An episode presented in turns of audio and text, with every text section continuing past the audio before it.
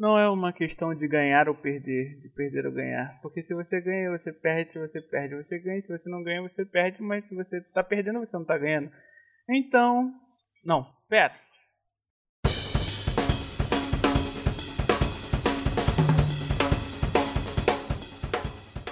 Meu nome é Jefferson Lustosa, mais conhecido no mundo dos games como Baltazar. Eu sou o mestre carrasco que todos amam e odeiam.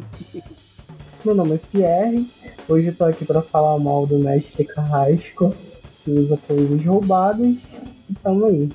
É, aqui é o Cavalcante e eu morri.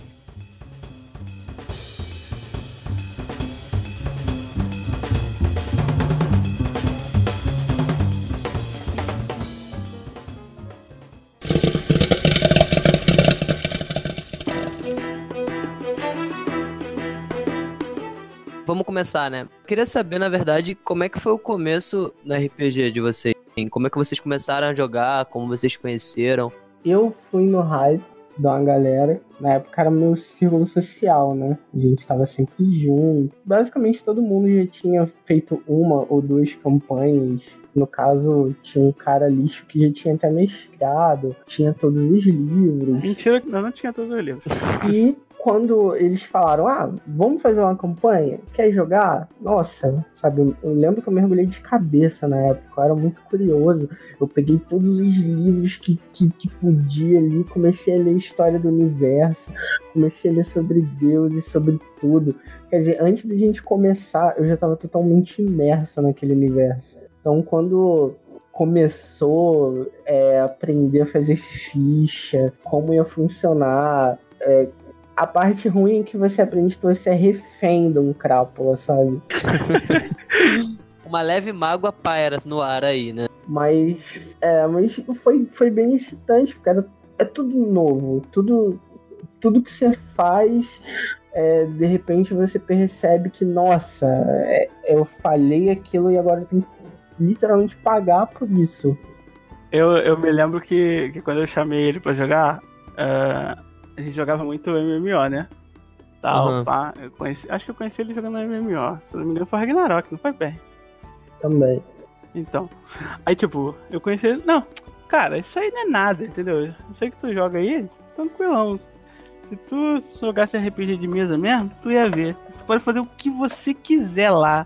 Não, não tem nada que te impeça de fazer nada. Você pode fazer o que você quiser. Dá, sempre dá um jeito. Eu só não falei que tinha consequências.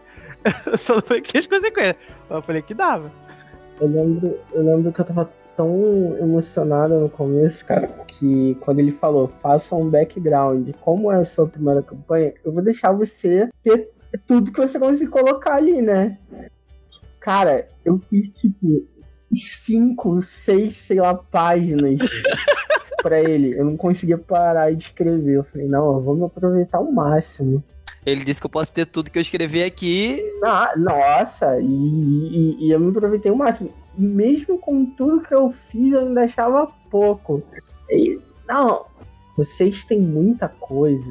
E eu realmente, eu achava, nossa, cara, 100 moedas de ouro, isso aqui não vale nada. Porque no começo, por mais que você leia, você ainda não tem uma noção, sabe, do...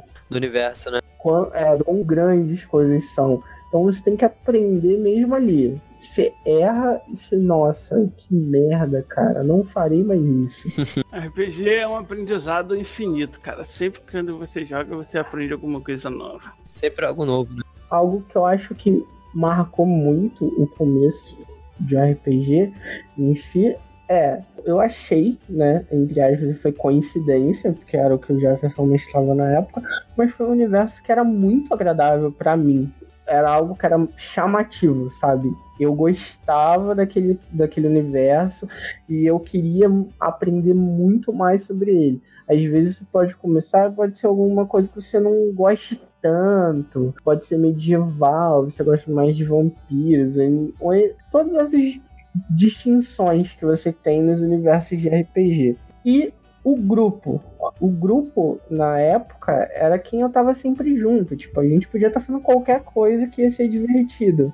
Então, na época foi. Nossa, foi muito bom. Até as coisas ruins que aconteciam, você ficava, não, tá tranquilo, porque eu tô com o pessoal aqui, né? Jogar com quem você. com quem são seus amigos, né?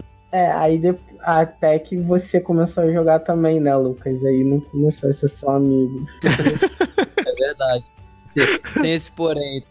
E para você, Jefferson, que você parece que foi o mentor da galera, como é que foi para você conhecer o RPG, cara? Cara, eu me lembro que o primeiro RPG que eu joguei veio para mim do nada, assim. Eu tava em casa, tranquilão, pá, mas um dia comum de adolescente vagabundo, né? Final de semana em casa. Aí pá, RPG no teu colo, apareceu. Aí, aí veio, veio um primo meu. O primo meu chegou, blá blá blá. Que, cara, eu trouxe esse livro aqui, esse livro aqui é de um jogo. Naquela época, uh, os board games eram os jogos mais acessíveis que tinha para mim. Entendeu? Era tabuleiro, era banco imobiliário, era essas coisas. E, e todo mundo que vai evangelizar alguém para o RPG sempre vai procurar alguma coisa que você goste para anexar aquilo e te apresentar o RPG. E foi assim. A gente tava jogando, acho que a gente tava jogando banco imobiliário ou alguma coisa assim. Tava jogando. E veio ele. Ah, cara, que esse livro aqui não sei o que. Pô, a gente joga. Isso aqui se joga com, com papel, caneta, a gente anota, a gente faz umas anotações. E a gente usa tabuleiro. Mas você move a peça, não sei o que. Eu falei, hum. Interessante. Beleza, interessante. Me empresta esse livro aí. Aí, tá. Eu olhei o livro, vi o livro, eu falei, ah, não é tão assim e tal. Não entendi muito bem qual é a função disso aqui. Não, relaxa que eu vou preparar, eu vou, eu vou, eu vou ser o mestre. É porque assim, tem mestre e jogadores, não sei o que. Eu falei, ah, então tá, beleza, vamos, vamos ver, prepara aí e tal. A campanha começou e tal, pá, foi indo. Foi uma campanhazinha básica, né? Primeira vez, acredito que era a primeira vez que ele tava mestrando, era a primeira vez que a gente tava jogando e tipo, foi divertido. Só que eu tenho o mau hábito de querer sempre mais daquilo que eu gosto. E achar que aquilo pode ser melhor de algum jeito. Então, eu falei, ah, acabou a campanha, isso aqui, vocês gostaram? Eu falei, é, interessante, interessante. Mas deixa esse livro, você pode deixar esse livro aqui em casa? Pô, não, cara, é de um colega meu, emprestado. Aí, nessa época, eu, eu trabalhava com Xerox na minha mãe. Aí eu, pô, quando der, traz ele aí que eu vou tirar xerox de algumas páginas. E foi assim que eu comecei a jogar RPG. Foi tirando xerox de umas páginas, de outra. O sistema na época era Daemon, uhum. que hoje em dia a gente joga mais é D&D, né? Sim, D&D, derivados de D&D. O D&D abriu a sua, as suas regras para todos usarem, então ele... Todo mundo hoje... Todo mundo não, né? A maioria das pessoas que jogam medieval tendem a jogar D&D.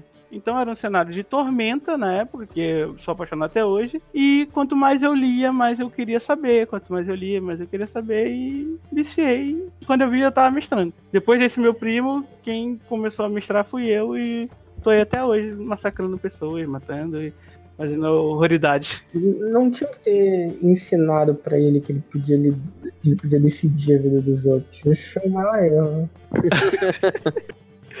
Exatamente, foi o erro. E você, Lucas? Cara, eu conheci RPG vendo vocês jogarem. Eu lembro que eu era muito novo, eu acho que eu tinha, sei lá, 10 anos, 11 anos. Que minha mãe vivia, vivia na casa da, da sua avó. E eu sempre ia lá e vocês sempre estavam na sala de costura jogando. E eu ficava lá, eu ficava lá enchendo o saco de vocês, prestando atenção, ouvindo, aí eu via aqueles dados meio diferentes, eu queria entender como é que tava aquilo. Ali foi, foi digamos, o meu primeiro contato com, com RPG. Primeira vez que eu vi o RPG assim. E desde. Só que vocês ficaram muito tempo sem jogar depois daquilo. Eu lembro que eu ia e nunca mais vi vocês jogando. Vocês ficaram muito tempo. Até que você disse que ia jogar. E eu te perguntei se eu já podia jogar. Eu tinha, eu acho que era 13 anos na época. Eu perguntei se eu poderia jogar. Aí você disse que sim, pô, só que faz tua ficha aí. Aí eu fiquei, tá, mas como é que eu faço essa parada? Aí depois que você disse isso, falou, aí você me deu o livro, base, leia. Aí eu comecei a ler, eu fui começando a ver e eu realmente me apaixonei por, por esse universo que eu conheci, no caso, que foi de Tormenta, né? E eu realmente gostei da coisa, entendeu? Eu vi é, as classes, as raças, é, a raça nova uhum. que eles criaram também, é, o bestiário todo personalizado, assim, que eu consegui analisar, o sistema bem simples de entender e aquelas 10 primeiras regras no começo do livro para mim são as melhores coisas, cara. Tanto é que a, a, última regra é você faça isso aqui se você quiser. Se você não quiser, não faça nada disso, entendeu? Eu, eu gosto muito do universo de Tormenta, que ele é bem acolhedor, né? Ele pega qualquer tipo de público. Porque ele agrada tudo. Ele, ele tá ali ambientando vários tipos de crença, raça. E qualquer pessoa perdida para começar, eu recomendaria muito Tormenta, né? Porque ele é bem povão. Tudo que uma pessoa pode querer tá, tá ali. Em algum momento ela, ela se encontra, sem falar que é um universo que pode absorver coisas externas, como já, a gente já viu, né? Algumas vezes acontecer, principalmente quando a gente jogava com o Matheus, que ficava pegando coisas de Naruto aleatórias para colocar, de Fairy Tail, para misturar e funcionam, sabe? Você é verdade. É, você mescla com o universo e ele consegue absorver de um, de um jeito que vai funcionar. Você não sente nem um pouco forçado. Parece que tava ali em algum lugar e que você descobriu por acaso. É verdade, você só precisava achar aquilo, né? E uma coisa maneira que eu, que eu achei que eu acho de Tormenta é que apesar de tudo, tudo que acontece, dá para você jogar só com livro base. Tipo, tem vários, tem bestiário, tem manual do tem vários complementos, mas se você tiver só um livro, você consegue jogar, isso eu acho bacana, entendeu? Sim, sem falar que você pode expandir você mesmo. Uh, chegou um certo ponto que eu ficava, tipo, lendo, lendo, lendo, lendo, tentando criar uma classe de prestígio. Eu conversava com o Jefferson, que a gente estava trabalhando junto, como fazer novas magias, e a gente ficava discutindo o que podia, o que não podia, qual o nível necessário, quanto de dano ela poderia dar. Esse é o bom. É o, quando você começa, o universo vai expandindo na sua mente. Você, nossa, cara, eu consigo fazer qualquer coisa aqui. Mas é aquilo, é um jogo que ele depende muito da sua imaginação. Tem pessoas que vão preferir sempre jogar videogame, mas quem é uma pessoa que gosta mais de jogar em grupo, de usar a imaginação, nossa, o universo vai te absorver completamente. Você vai ficar extasiado ali jogando por horas e horas. E vai chegar de madrugada, vocês vão ter que parar de jogar. E você, não, não, vamos, vamos começar logo amanhã de manhã. Quando que é a próxima sessão? Pierre falou um negócio que é interessante, né? Porque normalmente jogos, né? Jogos de videogame, por exemplo, você começa a jogar, aí você fica uma, duas horas, três horas tal, passou, beleza. O RPG, ele é o jogo que te. Quando as pessoas estão envolvidas no jogo, claro, ele te prende de uma tal maneira que quando você vê. Passaram-se 10 horas. Já se passaram 10 horas, entendeu? É um jogo que é muito fácil de você se inteirar nele e, e desenrolar dentro dele, entendeu? Desde que você esteja disposto e tenha imaginação para fazer aquilo. Porque, assim, uma ação leva a milhares de outras ações. A melhor parte da, da do RPG para mim é você ter a liberdade de fazer o que você quiser com o seu personagem. Quando você senta para começar uma sessão, você sabe como ela vai começar, mas você não sabe como aquilo ali vai acabar, nem quando vai parar. Uhum. É. Isso que você disse é maneiro. Que eu lembro que vocês falaram sobre sessão, sobre tempo de jogo. Eu lembro de uma vez que a gente tava jogando, tava caindo o maior temporal. Ah, eu lembro desse dia. Tava caindo maior temporal, acabou luz, a gente come, é, começou a jogar na vela. E foi no dia que a gente tava matando o chefão final. E cada vez que o Jefferson fazia uma ação, dava, um, dava uma trovoada do lado de fora, cara. E a gente jogou, sei lá, 5 horas, 6 horas sem perceber. A gente começou a jogar, tava, tava escurecendo, a gente parou de jogar a quase 10 horas da noite. O legal é que a gente acendeu as velas, as velas acabaram, a gente acendeu velas, as velas acabaram, a gente não viu ela passar. A, a imersão que você tem naquilo, né? Você conseguir é, sentar ali com seus amigos e passar 10 horas como se fosse, sei lá, 40 minutos. Entendeu? É muito é muito imersivo quando você se permite, quando você se deixa imaginar, né? Isso eu acho muito bacana no RPG. É, é um jogo que nem a luz te impede de continuar.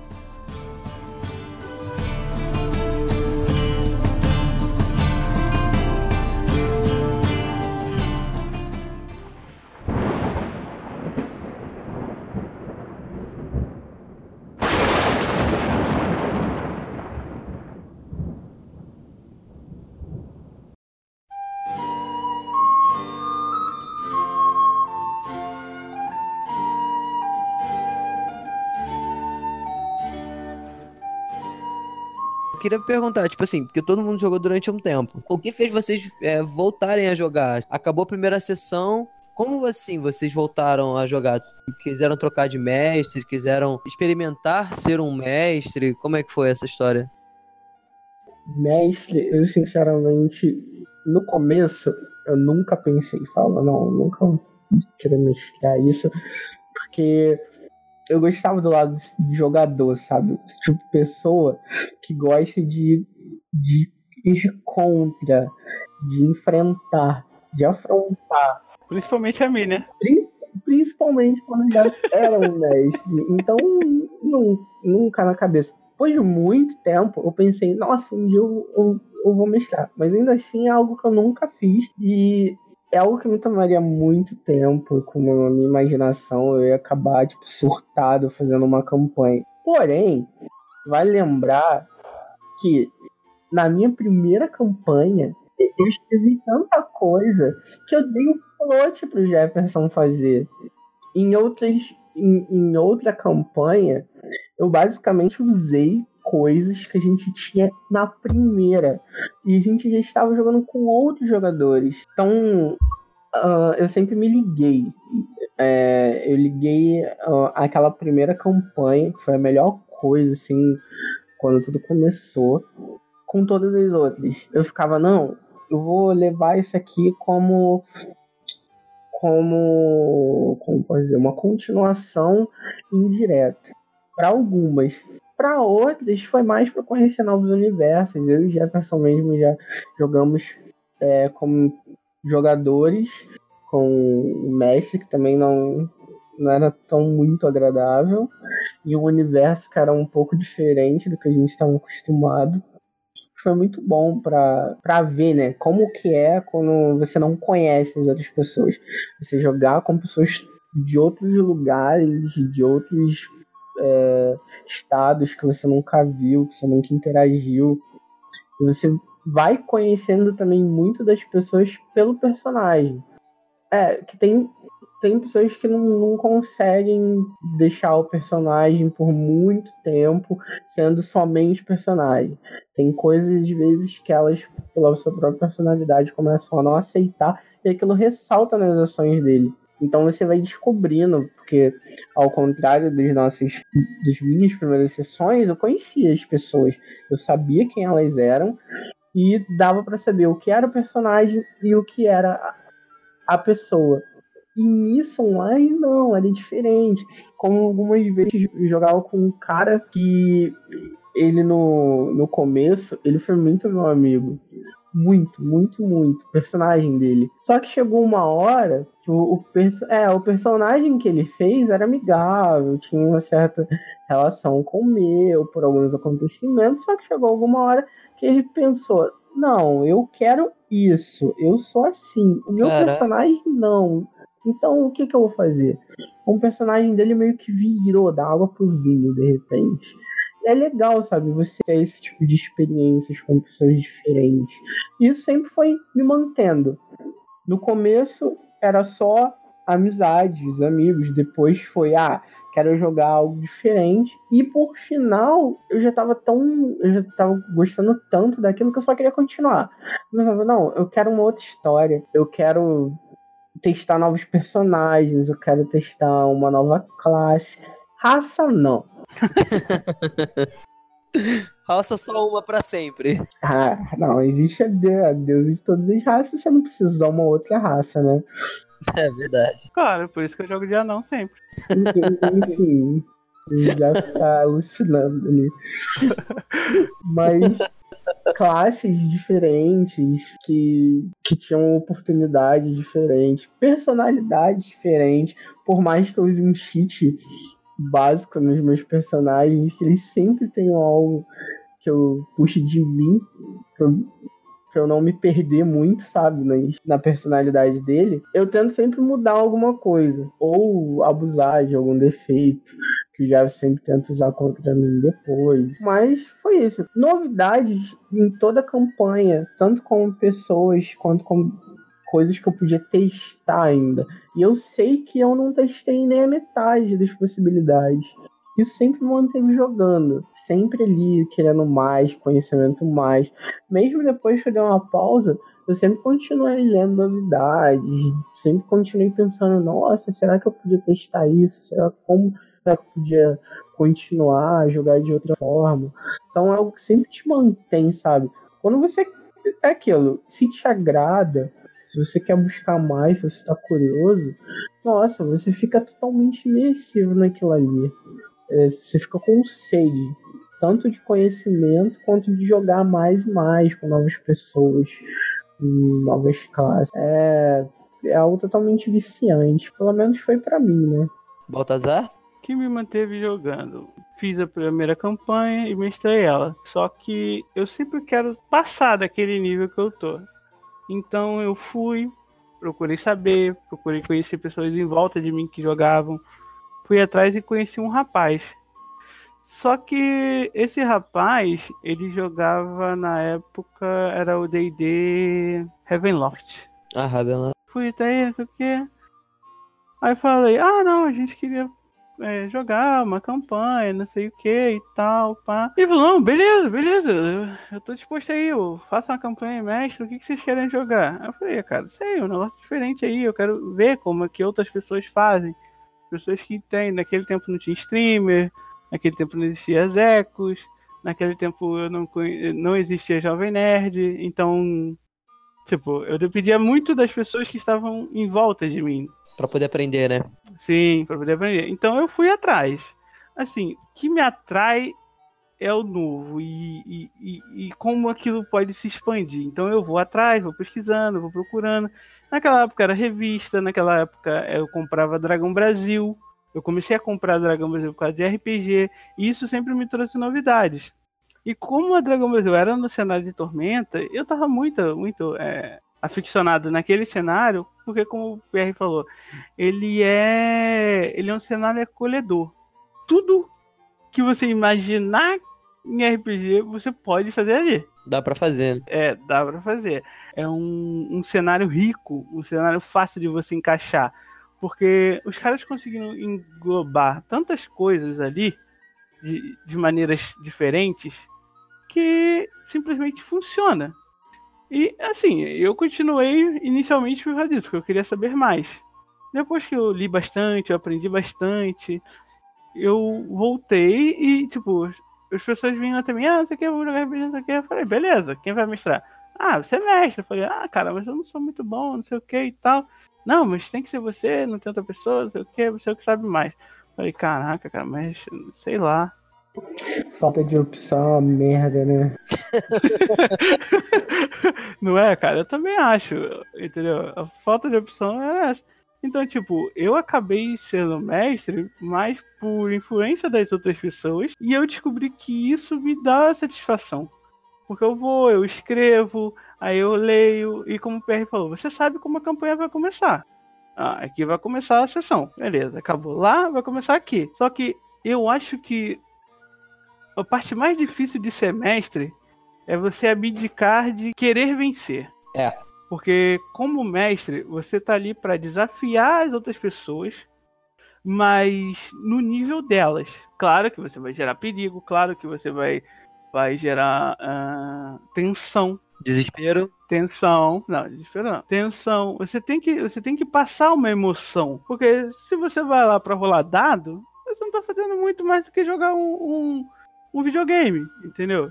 Então, tipo, o RPG para mim é a interação de uma pessoa com a outra e o, os personagens daquelas pessoas vivem aquele mundo. Aí o PR falou: "Ah, ele deu uma campanha para ele, mas eu gosto de mestrar baseado naquilo que foi me dado pelos jogadores. Eu, é, eu peço background. Eu sou muito chato com o background. Vai lá, escreve a tua história, faz teus personagens e me dá. Quando eu termino, eu leio cada palavra e vou absorvendo aquilo. Quando eu termino aquilo, eu pego o meu plot inicial que eu tinha pensado, isso aqui vai ser a campanha, a campanha vai começar aqui. E dali eu incluo tudo aquilo que eu absorvi dos personagens, da história dos jogadores e vou jogando lá. Vou jogando, vou jogando, vou jogando. Uma hora eu puxo uma coisa, uma hora eu puxo outra. Vou usar o defeito do personagem contra o jogador? Vou, porque o defeito tá ali para ser a função usado pelo mestre. Principalmente quando for o meu jogador. Não, não importa qual é o jogador. Quanto, quanto mais o, o, o, o jogador escreve para mim, mais eu consigo é, trazer o personagem dele pro jogo, entendeu? Então eu gosto de background, eu gosto de desenvolver e eu gosto de fazer os jogadores se sentirem imersos no, no jogo. Então eu tenho um defeito de mestre que é, uh, às vezes eu passo duas, três sessões sem combate. São cinco, quatro, cinco horas de sessão sem combate. As pessoas vêm falar, pô, cara, mas a gente não lutou, não sei o que e tal. Eu falo, calma, vai chegar a hora. E tipo, eu acho que eu cheguei num nível hoje que eu consigo pegar e colocar a luta com uma tensão que normalmente ela não, não teria se eu só pegasse, ah, você vai enfrentar um inimigo aleatório. E eu acho que a pior coisa que tem no RPG para mim é o inimigo aleatório, porque tipo, ele aparece, ele não tem função nenhuma na história, ele some e você simplesmente lutou com ele por nada. Só pelo prazer de lutar, né? É, só pelo prazer de lutar. Então, o que me faz permanecer é essa, essa ânsia de querer algo novo. E você, Lucas, o que, que te faz permanecer? Hoje em dia eu tô parado no RPG por coisas que, que aconteceram, né? Mas o que acontece é a novidade de cada sessão, cara. Porque vocês já falaram isso e eu vou repetir apenas para enfatizar. Você sempre sabe aonde é, a sua sessão vai começar, mas realmente você não sabe aonde sua sessão vai terminar. Não importa quanto, o quanto você planeje, o quanto você tente, você é, idealize, faça a probabilidade, você nunca vai saber quando, quando ela vai terminar, porque ela não depende só de você. Ela depende do seu grupo, depende dos NPCs que estão na cena, depende também do mestre. Eu teve, já tive experiência como mestre e eu sempre idealizava, não, eles vão começar aqui, eles devem fazer mais ou menos aqui, mesmo com toda a barbaridade que eles fazem, e depois eles vão para cá. E não, nunca foi assim, não, não nunca vai ser assim. Porque esse é o legal do RPG, ele é orgânico, né? Mas aí tem algum um personagem, alguém que lembra que deixaram outra coisa por fazer, aí resolvem fazer aquilo mandar alguém para fazer aquilo e depois tentar é, fazer, né, o, o, plot principal, entendeu? Então é isso que eu acho, cara. É, é a novidade de cada sessão, a novidade de, de cada experiência que você tem e jogar RPG. Eu acho isso muito legal. Eu tenho algo a acrescentar aqui. É, quando, quando você planeja uma sessão, todo mundo tem. Todo mestre tem um plot inicial, né? Aquele plot. Se você jogar a sessão uma vez e jogar a sessão uma segunda vez com as mesmas pessoas, elas não vão fazer as mesmas escolhas. Sim. Não vão pelo mesmo caminho e não vão. Então, mesmo que você tenha uma uma sessão idealizada na cabeça, ela nunca vai ser do jeito que você imaginou, ela nunca vai ser do mesmo jeito de novo, de novo e de novo. Sim. Nem para os jogadores, nem para o mestre. Nem para os jogadores, nem para o mestre.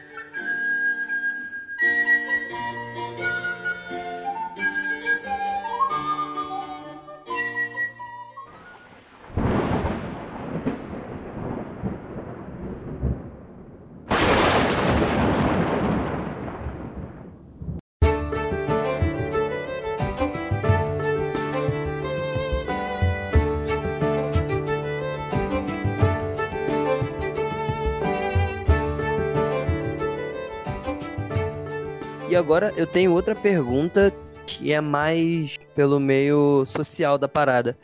O porquê que vocês acham que quem joga RPG é tão tipificado? Eu acho porque é verdade, entendeu? Porque a, a, a maioria, a maioria das pessoas que jogam RPG, pelo menos pra mestrar, tem que ser uma pessoa bem interessada, porque. Aquele cara joga RPG, ele é aquele nerd maluco que não sai de casa, não tem, só tem aqueles amigos e não faz mais nada. Não, não é tão verdade. O mestre começa a jogar muito antes dos, dos jogadores.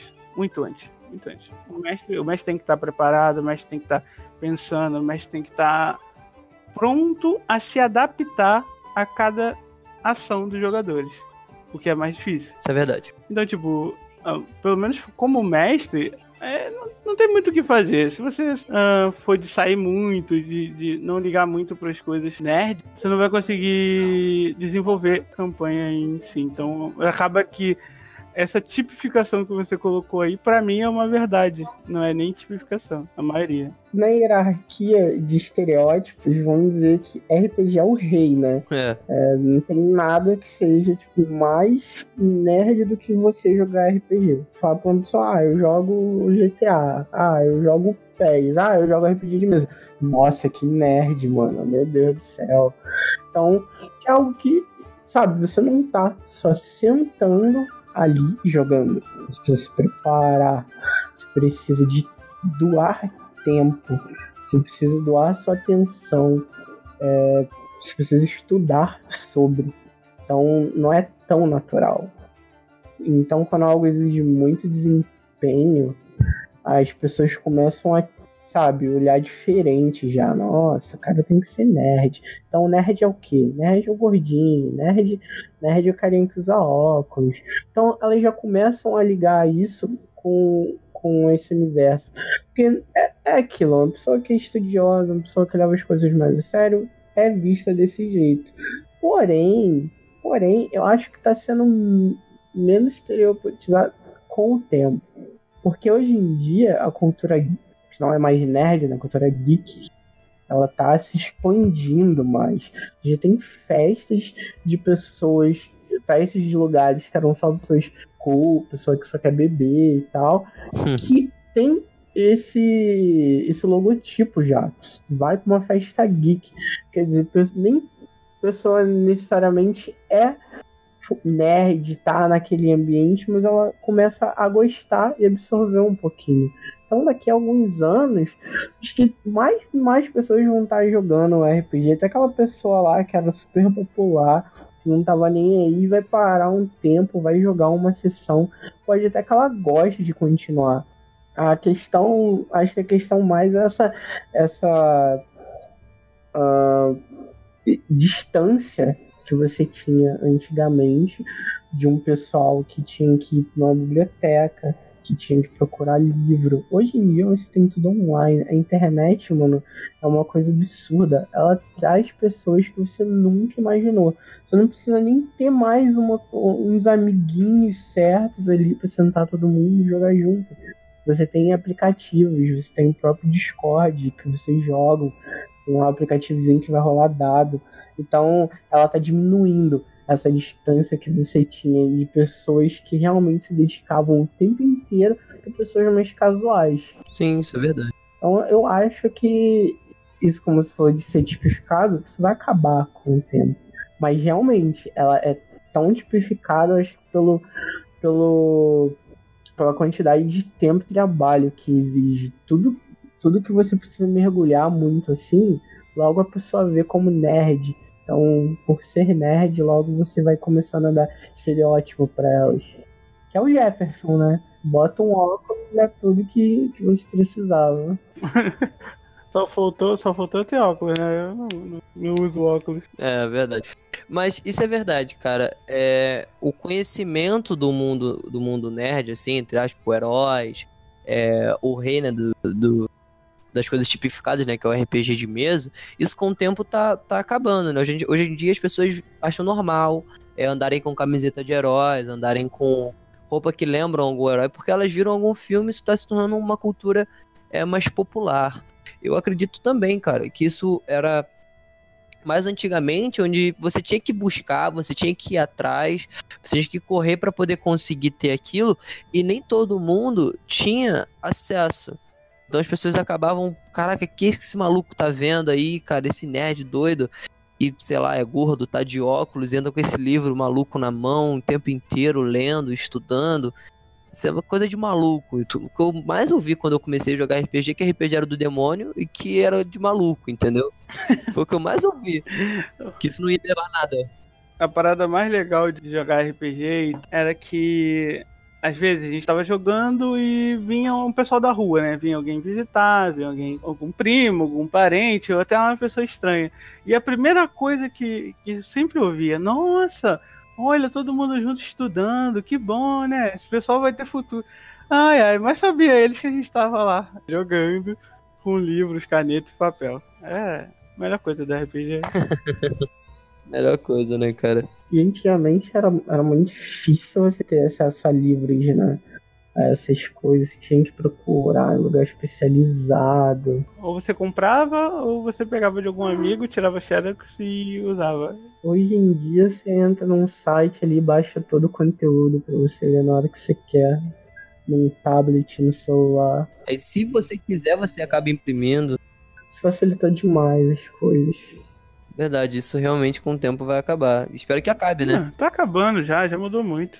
Hoje nós temos ne- nerd híbridos. É, isso é verdade.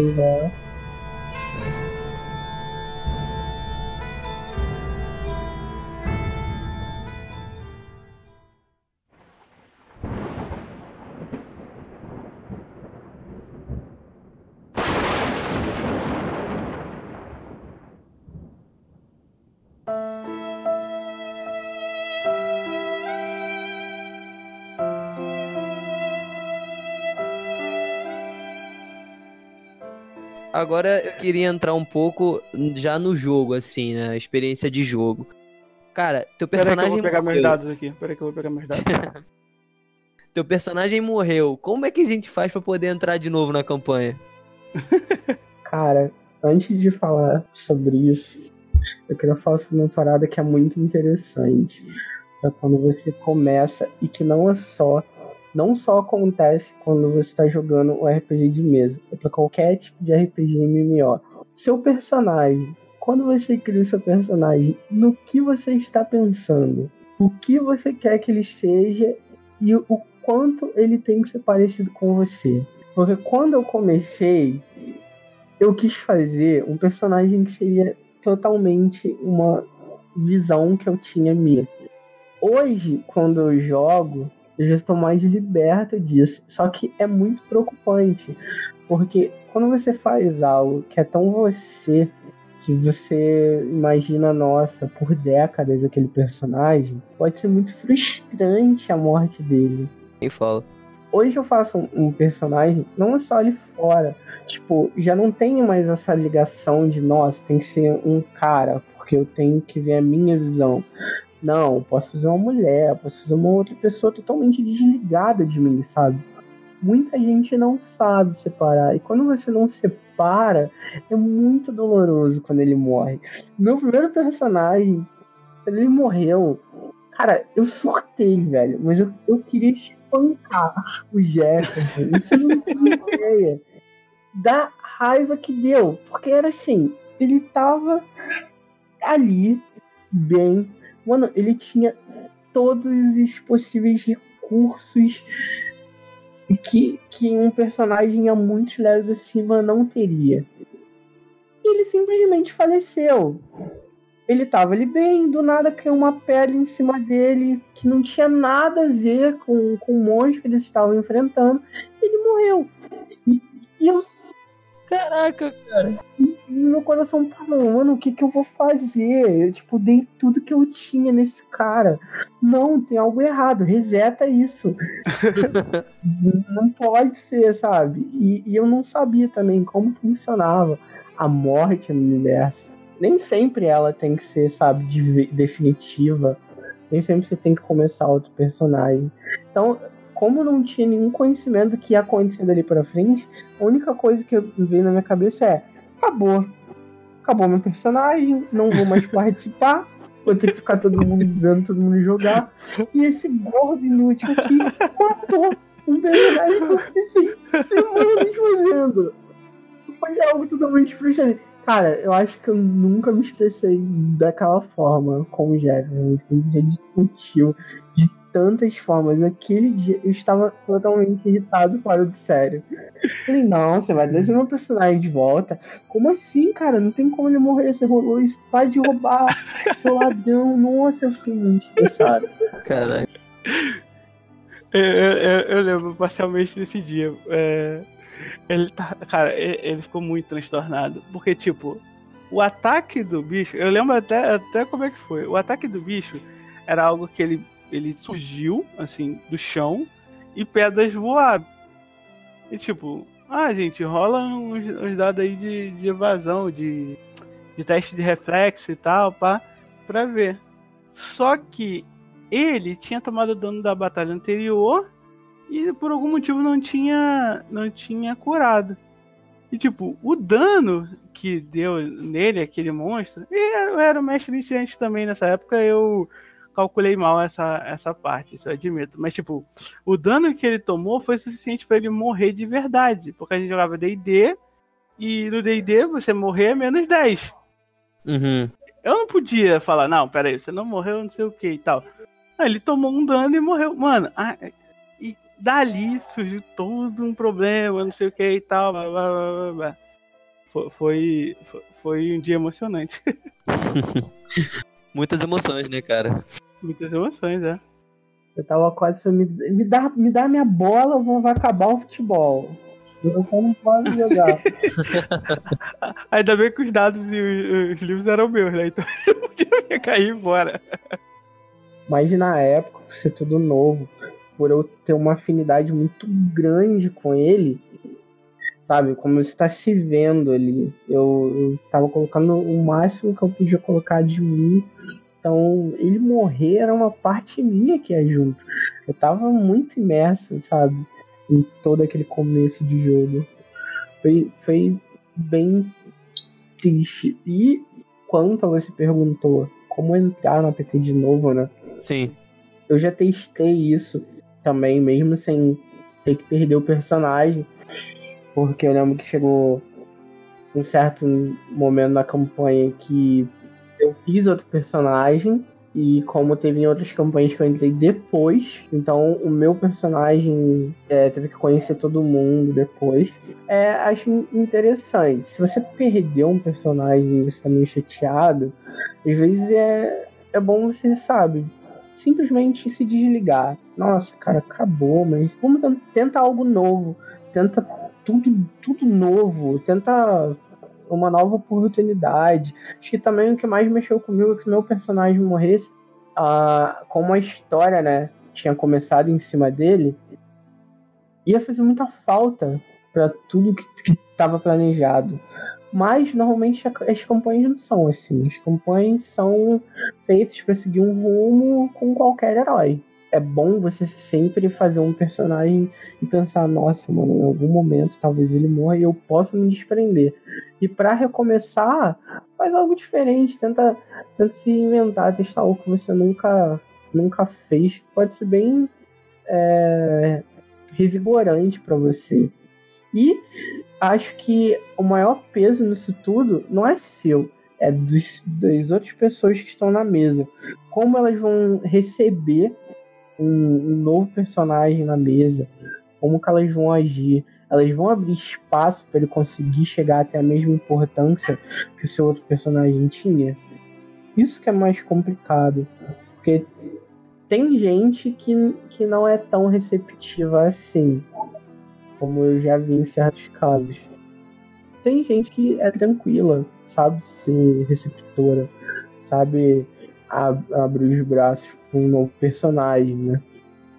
Então acho que o peso de quando você morre é mais do quanto você está ligado ao seu personagem e a dificuldade de você voltar na mesa tem mais a ver com os participantes do que com você em si. Como jogador, morrer para mim é uma parada tensa.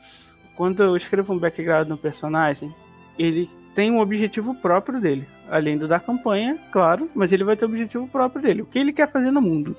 Porque, assim, um personagem que é uh, jogador, aventureiro, ele tem que ter algum motivo muito forte para ter saído da vida dele e ter ido andar o mundo. Ele tem algum caminho. Ele não tá andando pelo mundo simplesmente por. Ah, eu quero ir ali e voltar. Ele tem que ter um objetivo. Ninguém sai de casa você não vai na padaria sem objetivo, você vai na padaria para comprar pão e volta. Então, é... se as pessoas. Depende de duas coisas. Uma, do tipo de campanha que você está jogando. Porque o tipo de campanha vai influenciar no tipo de personagem que tem lá. E os jogadores em si. Porque, assim, uh, algumas pessoas têm dificuldade de separar o que é o seu personagem e o que é você. entendeu? Isso é uma parada muito importante da RPG. E como a afinidade né, do, do jogador com aquele personagem influi nas decisões do personagem. Porque no final das contas, você tem que levar em conta o, o que o teu personagem quer. É por isso que eu falo, o meu personagem tem um objetivo. Ele vai trilhar aquele caminho e tal.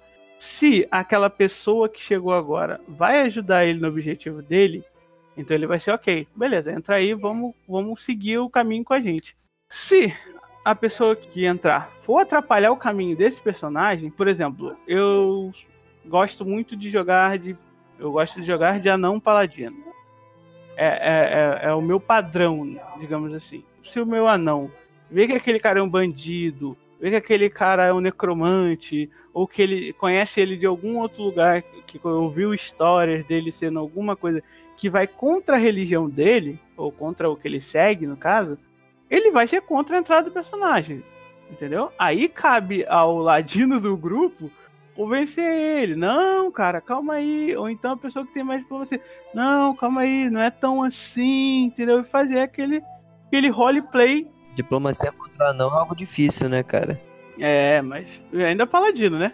Pô, é foda. Muita, muita coisa nesse momento você pode enrolar, contornar com roleplay. Acho que existe um, um, uma diferença muito grande do, da pessoa que consegue é, ver o quão abrangente o personagem dela pode ser com isso, sabe? E se entregar ao personagem e não a ela.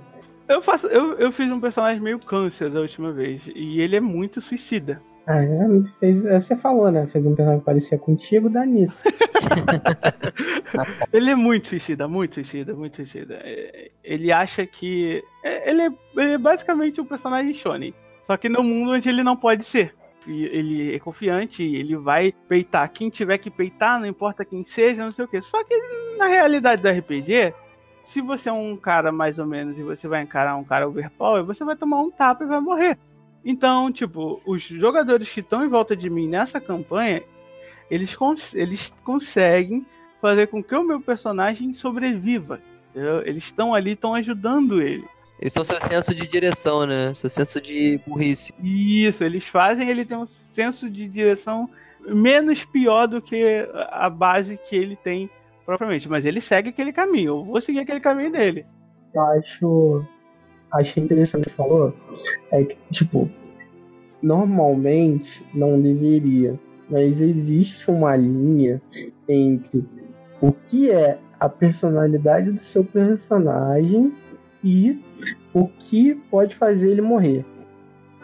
Porque você cria um personagem normal. Às vezes o personagem tem, como você disse lá do Anão Paladino, ele tem uma regra. Ele segue a, a ide aquela ideologia ou um defeito. Como, por exemplo, muitos dos meus personagens eles são mulherengos, eles são bêbados. Caraca. Quando chega um momento em que a vida do seu personagem corre perigo por causa do que ele é, o que você faz? Tem gente que não consegue andar nessa linha. Porque o medo de perder o personagem é maior do que você continuar seguindo seu roleplay. Tipo, no meu primeiro personagem, eu não ia conseguir, sabe, andar nessa linha. Mas no meu último personagem, eu já tava, sabe, tão. Como pode dizer? Eu já tava tão imerso já na roleplay, de você poder agir do jeito que ele era, que eu, eu sabia que em algum momento eu ia pagar na hora que eu escrevi o personagem, assim, ó, em algum momento eu vou pagar por ele ser desse jeito. Só que vai ser interessante. Esse é o interessante, porque essa é a realidade. Você não. Você, uma pessoa que gosta de beber, gosta de cantar uma mulher, ela não vai saber que ela tá correndo perigo. O que é interessante também, o, o jogador, ele sabe coisas que o personagem não sabe. E ele não pode agir como se o personagem soubesse. Uhum. Então, às vezes você sabe, ó, meu personagem vai mexer com aquela mulher. Aquela mulher ali tem tipo uns 10 níveis a mais do que eu. Ela pode matar matar se irritar ela. E o cara não vai querer. Ele vai, não, deixa pra lá, não preciso cantar ela hoje. Sabe? E chega um momento que eu já não tinha mais medo. Morreu, vai morrer, morreu, morreu. Não, pode matar. Daí, aí o Jefferson, ele gosta de usar isso. Então, se, se o meu personagem tivesse defeito, ele vai fazer um momento que eu vou passar perigo por causa disso. Só que ele, ele já não tinha que me obrigar mais, sabe? Ele, ele falou, ó, aquela mulher ali, você começa a reparar nela, porque ela é mais bonita do lugar.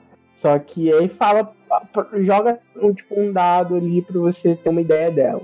Alguém vai saber que ela é muito forte e perigosa.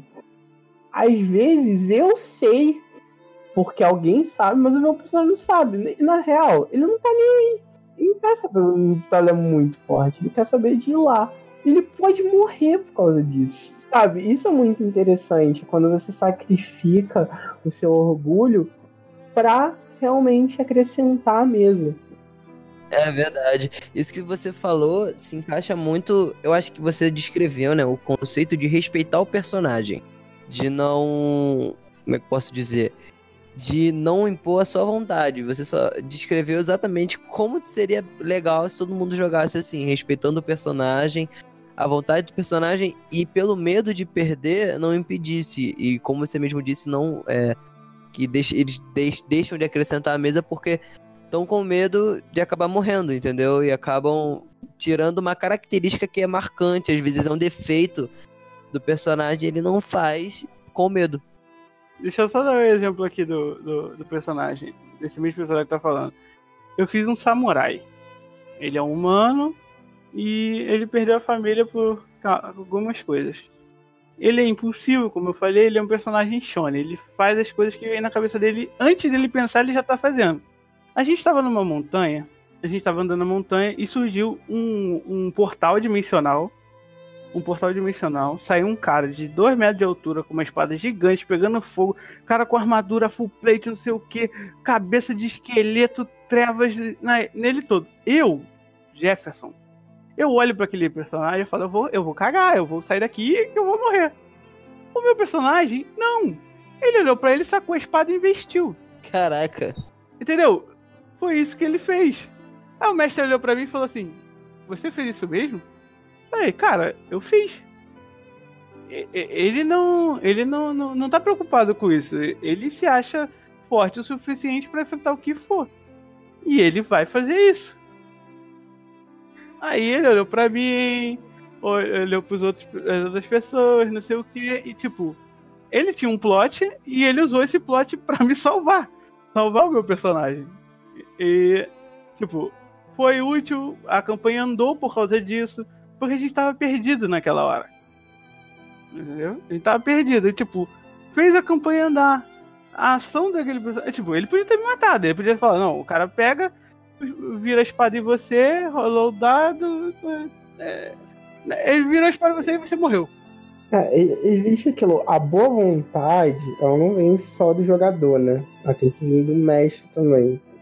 Então é todo mundo dando ali o seu melhor para poder criar, né? Se, a diversão da mesa ela é criada, ela não tá ali pronta.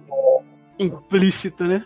É, né? Você pegar ali o jogo, aí apertando em algum lugar, o jogo vai te dar aquela emoção. Não. Aquela emoção da mesa é um, todo mundo dando um pouco de si para trazer alegria a todo mundo. Então, se uma pessoa às vezes não tiver é, colaborando, vai fazer falta. Vai, vai parecer que algo tá faltando também.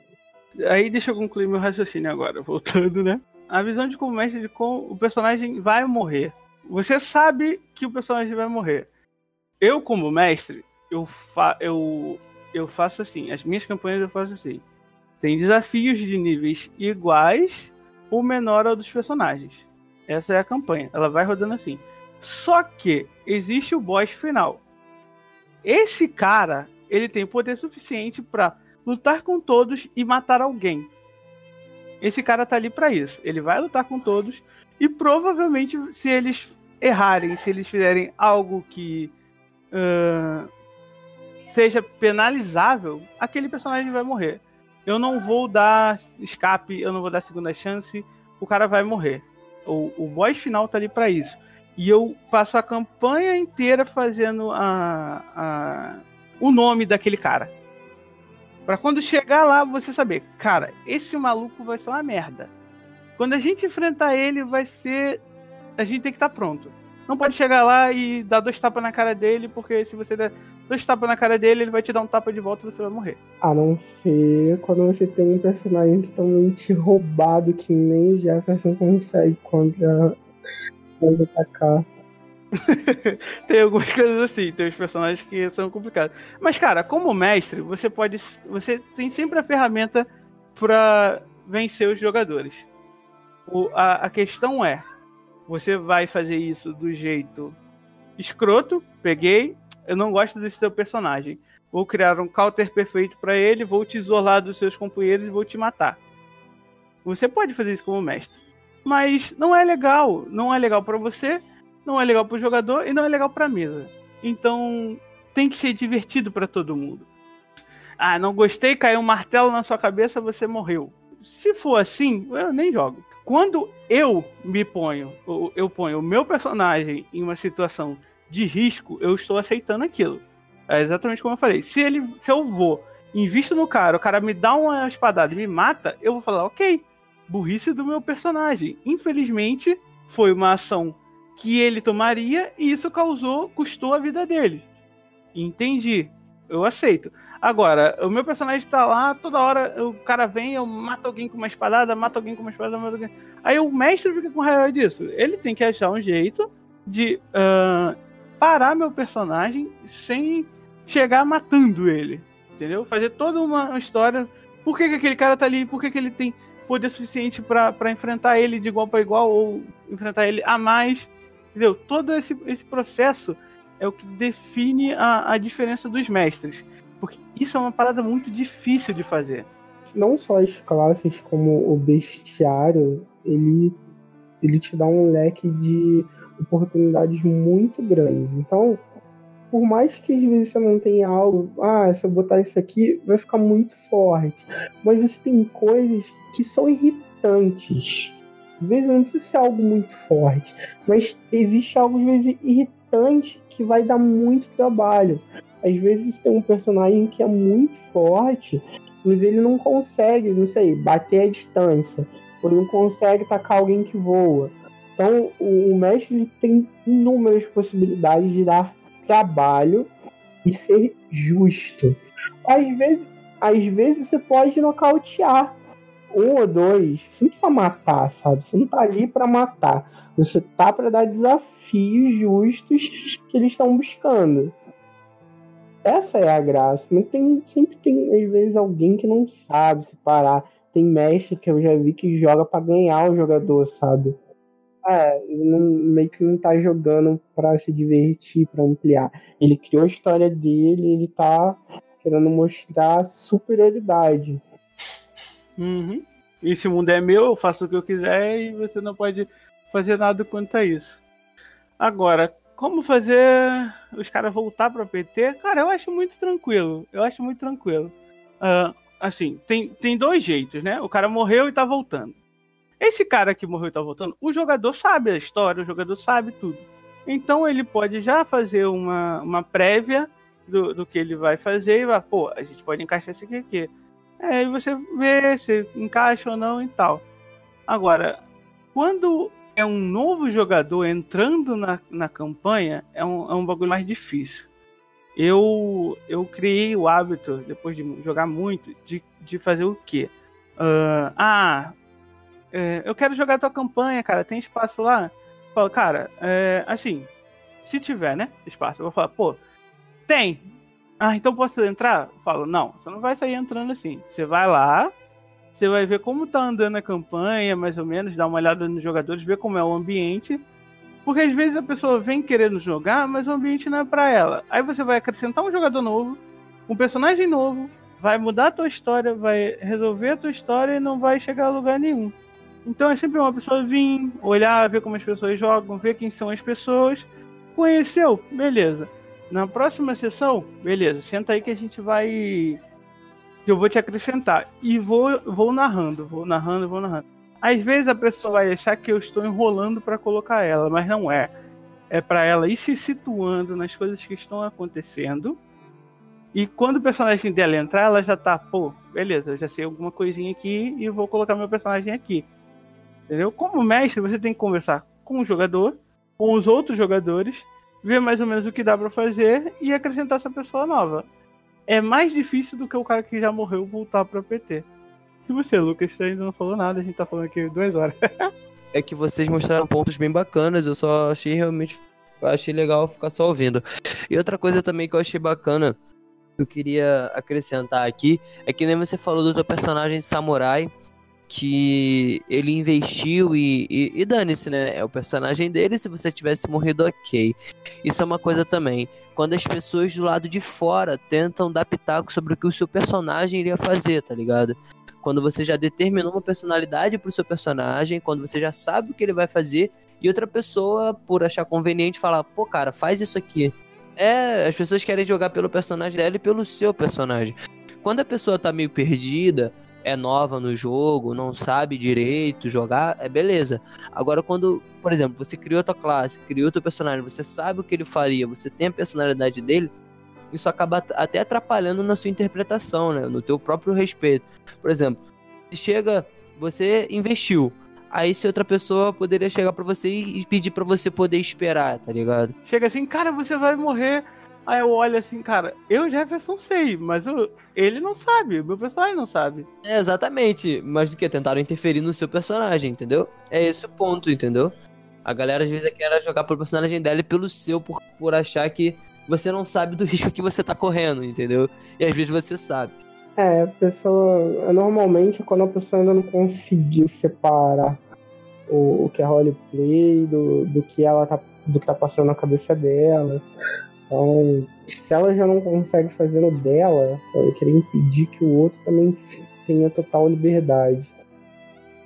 E sobre colocar o personagem de volta, cara, eu sempre achei difícil para mim, Lucas, eu sempre achei difícil eu tentar voltar com o mesmo personagem, com outro personagem, entrar no grupo, porque eu sempre achei complicado. Porque eu, Lucas, sei de tudo que esse grupo passou, eu, Lucas, sei de tudo que esse grupo sofreu, de um tendo que ajudar o outro. É muito difícil, mas é muito tênue você poder excluir todo esse conhecimento que você tem e você entrar no grupo realmente querendo agir como um cara novo no grupo. Sem, sem conhecer o trauma de algum personagem, a dor que ele sente, alguma coisa assim. Eu sempre achei muito difícil eu voltar para um grupo e eu sempre dei sorte de ocasiões que, que aconteceram e eu consegui é, é, jogar, eu consegui chegar ao grupo. Eu sempre achei isso. Eu sempre dei muita sorte, porque eu morria, o Jefferson logo sacava, no caso o mestre, logo sacava e me colocava ali para poder tentar é, me, re, me, me reintegrar, né, ao grupo. Isso eu sempre achei muito bacana e sempre achei legal também de, de se fazer, mas para mim sempre foi um, um, desafio muito grande, entendeu? Era muito engraçado fazer bullying com o personagem do Lucas, mano.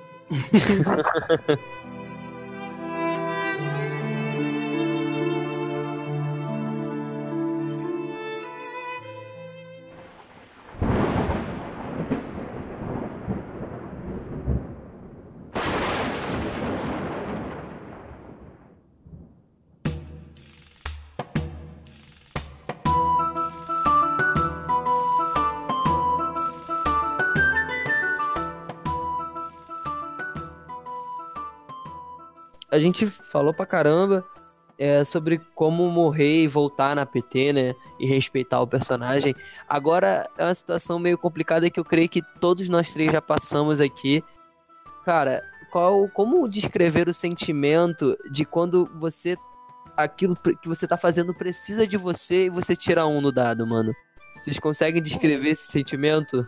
Minha sessão todo dia. Verdade. Era 3, era 3, 4, né? O dado do PR era 3. 3. Eu só tirava 3 o tempo inteiro. Se fosse pra salvar, se fosse pra morrer. Mas. É, esse é, é a questão também, né? Não é só sua habilidade ali que tem no jogo. Você depende totalmente também do seu dado. Às vezes você vai querer fazer alguma coisa, vai ter planejado tudo certo, você vai ter é, combinado com todo mundo que fazer. Na hora vai depender do seu dado. Você vai simplesmente estar tá totalmente dependente. E se você não tirar um dado que seja suficiente, é aceitar. Ou é aquilo, né? Você tá em grupo. Muitas vezes alguém que já aconteceu de você tirar um dado ruim, mas outra pessoa consegue tirar um dado tão bom, ela consegue limpar a tua merda. Tipo, eu tirava sempre 3, mas o Matheus tirava sempre 18 vezes. Verdade. né? Então, o que eu tinha de azar, o Matheus compensava. A não ser, isso me lembra, é dependendo de vezes do que o seu personagem faz, é, como eu digo, quando eu faço um personagem, eu penso que ele vai ser X. Se ele vai ser X, normalmente é, ele tem muita, muito ponto de habilidade naquilo. Então, vai compensar o meu dado. Aquilo ali eu vou ser bom, naquilo ali eu não consigo. É, eu quero isso. Então, pelo menos nisso aqui, mano. Se eu falar, ó, depende de você para conseguir aquilo ali. Esse é o teu trabalho. Então, pô, nisso ali eu vou jogar, vai falar, ó, vai tirar pelo menos um 5. Que vai ser difícil ainda para mim. vai ser menos, sabe, vai ser menos difícil do que seria pra um personagem que não tivesse foco naquilo. E tanto que teve uma vez, eu lembro que a gente estava num barco, a personagem que era líder do barco estava levando a gente para um outro lugar, que a gente ia comprar uma missão do rei. Ela era muito mais forte do que a gente, bem mais forte. E o meu personagem tava querendo cantar ela. Só que o Joseph, não, cara, ela é muito mais forte, ela nunca vai dar mole pra você, não, não tem sentido. Eu falei, cara, mas eu quero tentar. Eu, tá, mas já estou avisando que não vai dar certo. Só que o meu, o meu personagem tinha muito, muito ponto de habilidade no que eu precisava para conseguir convencer ela. E, cara, eu tirei em um, mano. Eu tirei em um. Já começou a rir. Começou a rir falou, nada. Não foi eu, não. Não foi eu, não. Foi dois. Foi dois? Foi dois. Então, tipo, ele começou a rir. Falou, ah, tá vendo? Falei que não ia conseguir. Só que ele rolou o dado e ele tirou baixo também. Eu tirei dois também. Eu tirei exatamente dois. Pierre foi com a Fiora? Com a Fiora, justamente com a Fiora. E na briga do Dor com dois, eu tinha mais pontos que ele. ele tinha mais bônus no final. É, eu tinha mais bônus. Quer dizer, eu me dei bem com dois, porque ele também tirou dois. Caraca. Então, é, é aquilo. Eu queria muito, eu, o meu dado não ajudou. Ele não queria ceder, só que o dado dele também não ajudou. E no final, aqueles pontinhos que eu gastei pra minha roleplay fizeram total sentido. E ele ficou com cara de bunda, porque eu tinha que entregar um personagem que ele não queria pro meu. Ah, eu aceitei e teve que rolar. Só que eu, eu, eu tava achando engraçado, é porque ela tinha bônus. Tipo, ela tinha, ela tinha duas coisas que ela, que ela tinha em vantagem. Ela tinha um bônus basicamente parecido com o teu. Eu, não, eu acho que tu ganhou por um ou dois. E ela tinha você como jogador. Você, pô, você ia tirar três, eu já sabia disso. Seu dado ser baixo. Entendeu? Eu, eu, eu não tinha preocupação. Eu falei, ah. Não vai conseguir. Entendeu? É, ele vai tirar basta tirar cinco aqui, eu tô de boa. Aí ele foi, rolou o dado, ele tirou dois. Eu falei, ah, eu não vou tirar um aqui. E rolei. Aí tirei dois. Eu falei, ah, ok, beleza, ganhei. Aham, uhum, toma aí, ó. Eu lembro disso, eu lembro disso. Você riu pra caraca assim que ele tirou dois, cara. Eu lembro disso. Eu fiz até um meme com a Chiquinha, cara. A gatinha que a gente tinha tirado foto dela e tinha uma foto dela, tipo, olhando a mesa e tinha uma outra foto dela olhando com um olhão assustado. Aí eu fiz um meme, tipo, no grupo. Quando você joga e tirar um pra desanimar, Mas depois você descobre que você vai conseguir comer a Fiona. Cara, mas foi muito legal. Porque eu lembro do Jazz comemorando pra caralho, não sei o que. Não, consegui, você não conseguiu nada, não sei o que. É aquelas, olha, Jazz joga dado sem vontade já. Ele olha assim, jogue. Não adianta, cara. É tipo eu atacando com o paladino. Toda vez que eu ataco com o paladino, eu sei que eu vou errar. É, é um bagulho que, que, que eu já aceitei na minha vida. Eu vou lá, rolo o dado de dano. Eu, eu tenho a mania de rolar o dado de dano e o dado de acerto junto. E tipo, todo meu dado de dano é alto. É 5, 6, porque normalmente eu rolo D6, né? 5, 6 ou 7, 8, quando é D8 e tal. Mas o dado de acertar é baixíssimo. É 3, 2, 4, 7. E eu nunca consigo acertar o cara. Eu passei uma campanha eu tava jogando uma vez sem acertar um ataque. Uma campanha inteira? É, uma campanha não, desculpa, uma sessão inteira sem acertar um ataque. É por isso que eu jogo com personagem que tem base de ataque alto. Mas Paladino tem. o problema não é o Paladino. Cara, e, e Jeff dado é, é muito lixo. Quando a gente foi jogar com outro cara lá, de mestre, cara, o Jeff se matou, mano. Três vezes. Três vezes. O Jeff demorou, ele chegou atrasado, aí foi rolar o dado e se matou. Caraca! Sério. Foi mesmo. Ah, foi, foi duas situações que a gente, que a gente teve que foram interessantes. Essa, ele entrou. É, era o tempo que tinha erro crítico, né? É, a mesa dele, ele, ele tinha erro crítico. A parada mais triste aí foi, acho que enfiou a lança no próprio peito. Então, ah, é, foi isso mesmo. Eu ataquei com a lança, Aí ele falou que eu, eu desequilibrei, bati a lança no chão, ela quebrou e rodou e veio no meu peito. Caraca. E eu, teve um dia que eu, eu tinha saído, né? Aí eu falava, naquele tempo acho que nem tinha, nem tinha WhatsApp ainda, né? Não, tá maluco. Mandava SMS.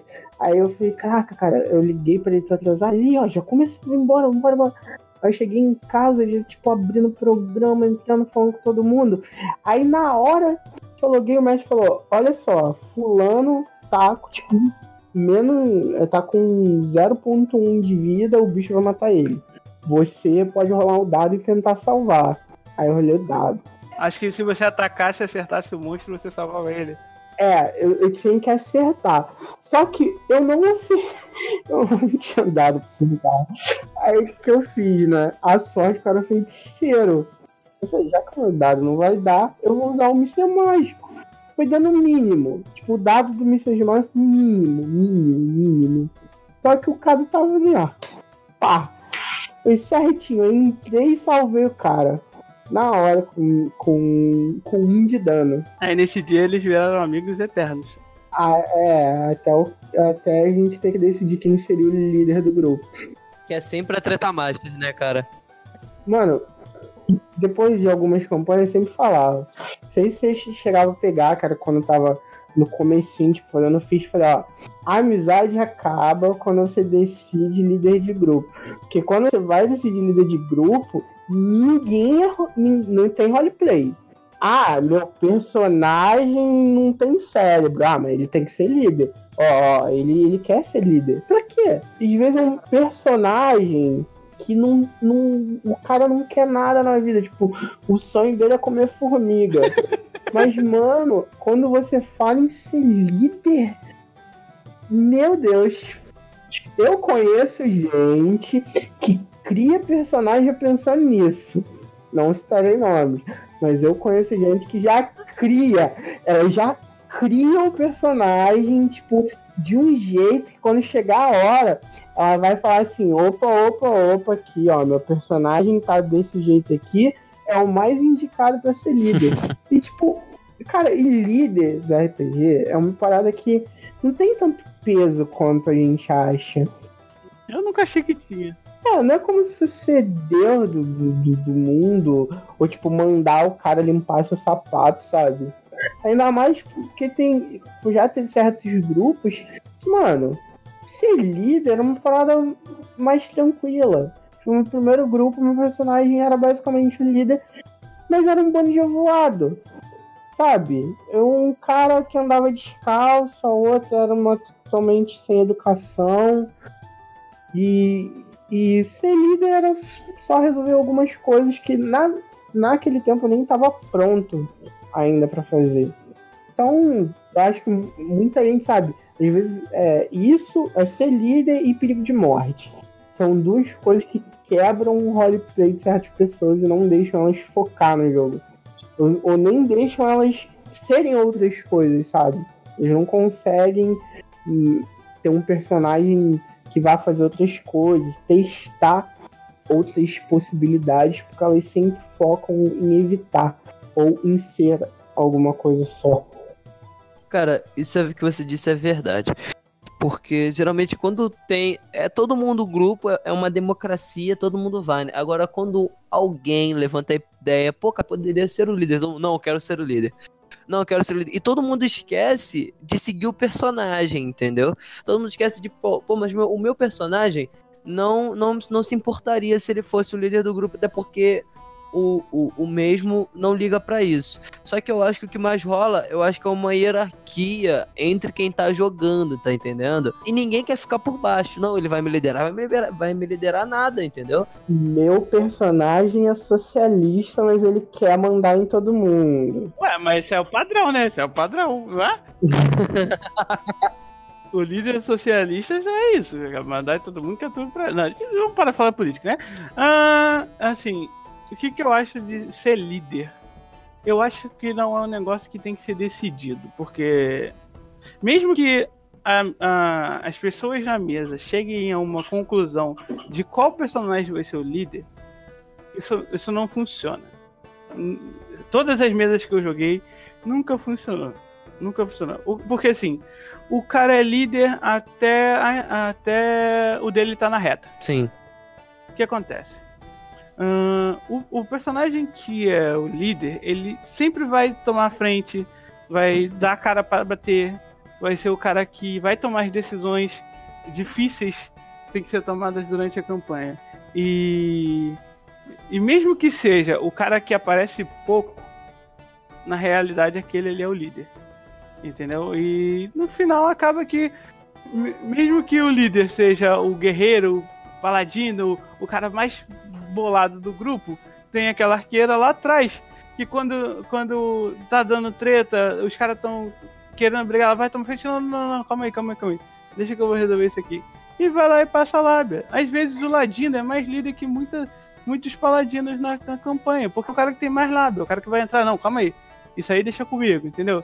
É o cara que toma frente. Então no final, decidir quem é o líder e qual é o nome do grupo são coisas que eu acho que não tem necessidade nenhuma da campanha de RPG. Porque qual é o nome do grupo é outra parada que dá uma treta ferrada, mano. Caraca, verdade. Não é que dá treta, o negócio é quem foi que escolheu o nome do grupo. Esse é, é esse é o problema.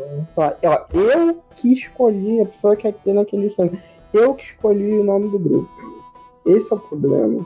Que, que o Jarvis falou. Tipo, como já teve em campanha, às vezes é um personagem que o pouquinho, pouquinho, ele tá fazendo o dele, sabe? Ele tá, ele tá um pouco acima dos outros. Não com, com importância, mas com responsabilidade. Aí, quando chegou a escolher líder, é um fuzuê. E mesmo que uma outra pessoa fique líder, quando você vai ver na, no roleplay, não muda nada. Todo mundo continua do mesmo jeito. Quem tá tomando a decisão vai continuar tomando a decisão. Vai continuar tendo o raciocínio dela. E a outra pessoa vai ficar, ah, eu sou o líder. Não vai fazer diferença. É, é só, é, só é, o lance social mesmo, né? Porque no roleplay, quem tá tomando a decisão vai continuar. Só que por a galera decidir o status de não, ele é o líder, dá merda pra todo. Aí a galera se sente inferiorizado por algum motivo. E acaba sempre dando treta. São.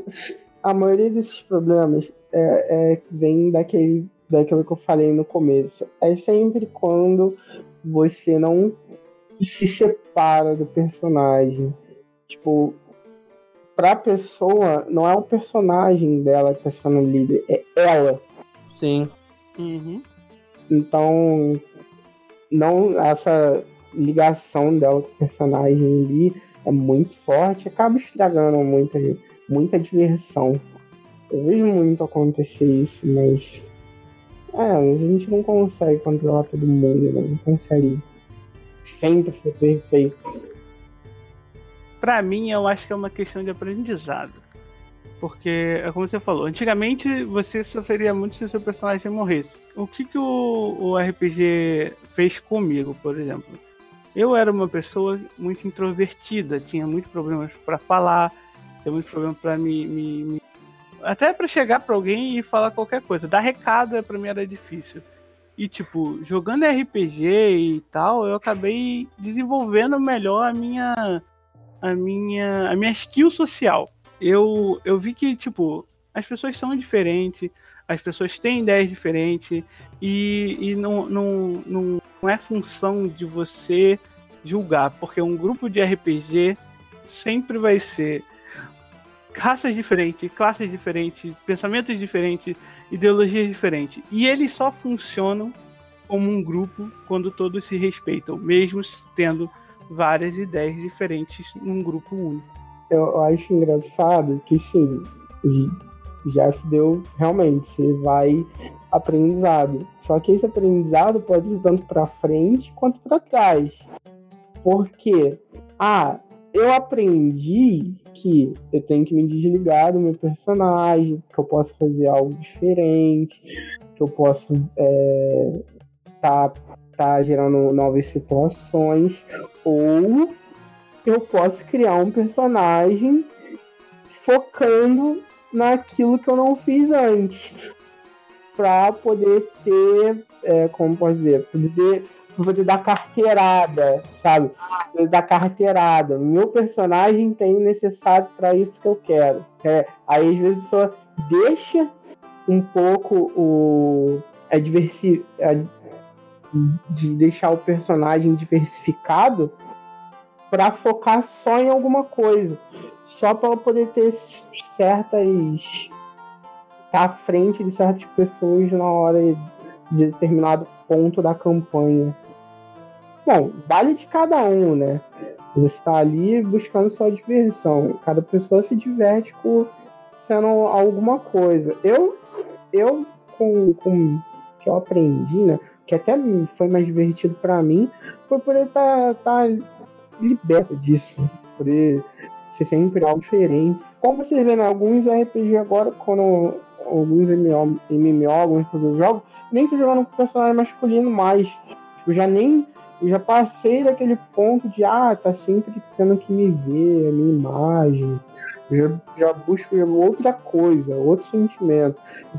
Para mim é mais fácil imaginar o personagem sendo, ah, é aquela mulher que se eu tivesse ali, ela seria uma companheira ideal. Ou, ah, se tivesse uma filha, ela seria uma, uma, personagem que eu gostaria que fosse depois que eu criei, sabe? Não mais o meu personagem. Então é algo que você aprende mais. Só que tem gente que vai cada vez, sabe, se fixando em si mesmo. Não, eu vou. O meu, ela, em vez dela ampliar, ela foca mais. Vai, vai se encrostando mais. Mas, como eu falei, eu acho que é mais de pessoa para pessoa. Eu acho mais divertido você testar. É um universo que quanto mais você testa, mais você vê que, que é infinita as possibilidades. A gente acabou esquecendo de falar do que, que a gente faz quando tira um, né? Mas, beleza. É... Ah, cara, a função Não, do tirar um é chorar, entendeu? É. assim, não tem muito o que fazer. A decisão de quem tirou um normalmente não é do jogador, é do mestre. O, o, o jogador não vai ter muita, muito poder. O jogador tem poder no, no seu personagem do 20 ao 2. Do 20 ao 2 ele decide tudo que vai acontecer com o seu personagem. Principalmente no 20. Entendeu? O 20 ele faz. É, é, o, é o sucesso crítico, né? Ele, ele tentou fazer uma coisa e foi excelente naquele, naquele, naquela ação. O, o, o 20 é algo que, que o mestre chora. O... É, exatamente. É aquela hora que o mestre não. E o 1 é quando ele sorri, né? Isso, é aquela hora que ele fala assim: beleza, o que, que você quer fazer?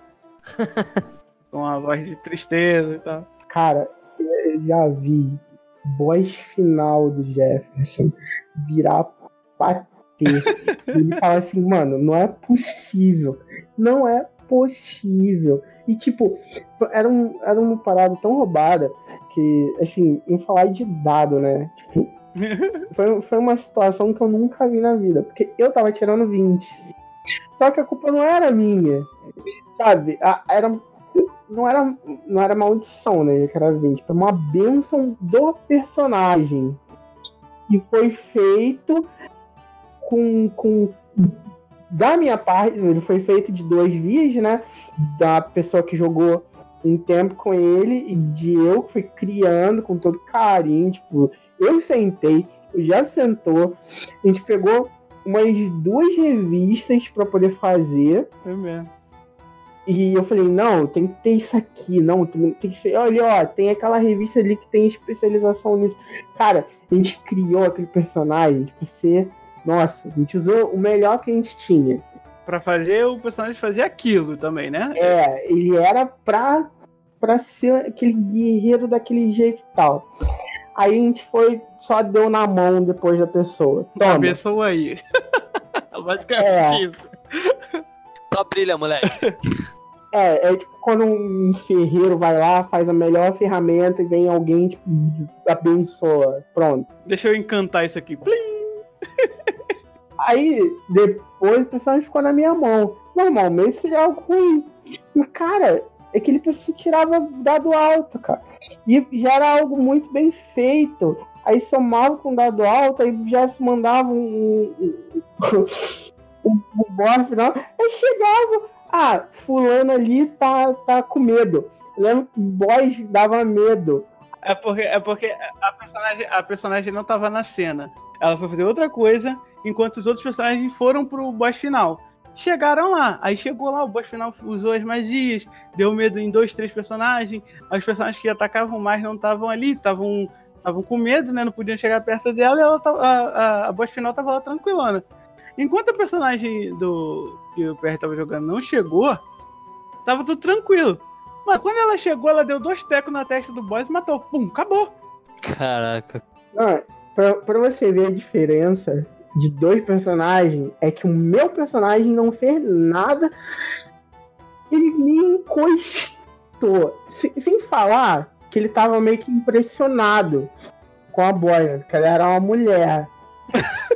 tava na luta o tempo todo. Pra facilitar a sua, a situação, né, cara? É, juntava com tudo ali, a boy ser mulher, com, com tudo que ela tava usando. Eu, eu tava me sentindo, nossa, mano, eu tô aqui, ó, jogando, rolando dado e nada funciona. Quando ela chegou, cara, foi pá! Não, ela, eu não sei, acho que deu uma investida. Ela tinha lança também, né? Não, era arco, cara. Era arco, arco composto, eu me lembro. Do Arteco. Ah, a lança. Não, a lança ela dropou do boss, então, porque ela usou depois, mais tarde, aquela lança. Ela, cara, que ela empalou alguém, eu lembro também. É, isso que, que foi muito rápido. Ela chegou, tipo, o boy faleceu e, tipo, era só aí. Aí todo mundo, nossa, era só isso? Não, não era só isso. Era isso tudo, né? Era o dado. O poder que o dado faz. é, o poder. Assim, eu já tava preparado. Foi aquilo que, que, eu, que eu expliquei antes. Eu já tava preparado para aquela personagem eles chegaram todo mundo junto, lembrei agora. E ela deu uma flechada. Quando ela deu a flechada, ela matou dois servos da, da boss. Ela falou: Você tá com medo de mim, some daqui. Castei a magia nela. Então, enquanto a magia tava fazendo efeito. Três rounds, três rounds. Ela ficou fora. Isso, ela ficou fora da batalha. E, tipo, foi tranquilo, babá, babá, estou dançando. Dança em marionetes, a voz disse. Dança em marionetes. E tava ali de boa. Quando o efeito da magia voltou, que a mulher voltou, filho, ela só deu um teco da, da bosta e buf, acabou. Ela tava carregando o poder. É, é, tipo aquele, ó, vai lá, aproveita a imã quando entrar, acabou. Ferrou, entendeu? Era Leonora? Eu acho que era Leonora, eu acho que eu lembro o nome dela. Não lembro, eu não lembro o nome de ninguém, não lembro nem meu. Ela era. Ah, eu lembro só da. Eu só lembro da personagem que ali foi cria, né? Foi cria de casa. Caraca, maluco, verdade. Esse dia foi tenso. Todo mundo lá se ferrando. Daí Ferrando de pra frente que os personagens, filho, só se chamam Alice porque eu tento buscar um pouco da sorte.